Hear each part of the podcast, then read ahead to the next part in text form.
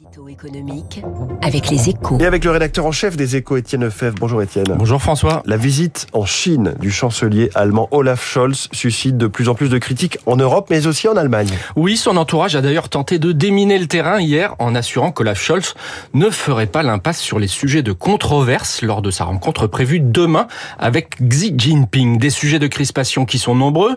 Sort de Taïwan, de la minorité ouïghour, soutien implicite à Moscou sur l'Ukraine, entre autres.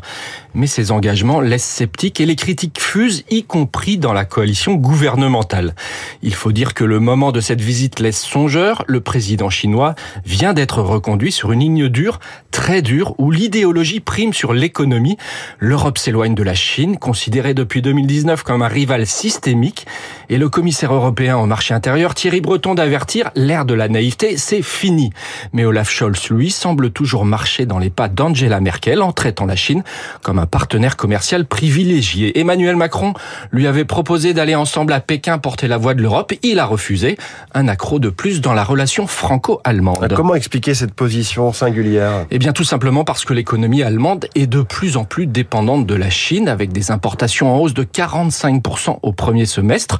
Beaucoup d'Européens échaudés par les contraintes se retirent du marché chinois. L'Allemagne, elle, continue d'y investir massivement, à l'instar de ses constructeurs automobiles. La Chine, c'est 40% des ventes de Volkswagen. Le chimiste BASF va quant à lui dépenser 10 milliards d'euros dans une nouvelle usine chinoise. Bref, la priorité donnée au commerce persiste, surtout dans un contexte difficile pour l'industrie germanique, paniquée par la crise de l'énergie. Mais après la dépendance au gaz russe, la dépendance à la Chine pourrait s'avérer encore plus dangereuse à l'avenir pour l'Allemagne. Étienne Lefebvre, merci à la une de, votre journal Les Échos ce matin. Il y a aussi ces premiers signes d'essoufflement de la consommation avec euh, des baisses de volume qui commencent à se faire sentir dans les résultats des grands groupes. Il est 7h13.